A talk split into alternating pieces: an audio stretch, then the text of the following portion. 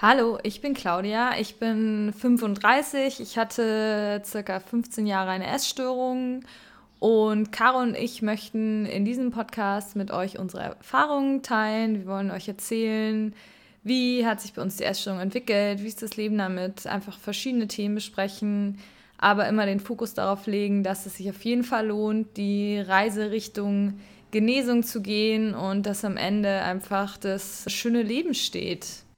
Kurz zu mir, ich bin Caro. Ich habe auch den Weg daraus einigermaßen gefunden und möchte auch meine Erfahrung teilen. Wir freuen uns drauf, neben dem Thema Essstörung vor allen Dingen, aber auch über das bunte Leben, äh, verschiedene Erfahrungen zu sprechen, alles, was dazu gehört. Wir wollen das Thema an den, an den Mann, an die Frau bringen und umso mehr freue ich mich, dass wir jetzt gemeinsam den Podcast starten und über, über die Erfahrung sprechen und das eben mit einer großen Portion Selbstironie und Leidenschaft und freuen uns darauf, euch mehr in den nächsten Wochen mitteilen oder mit euch teilen zu dürfen.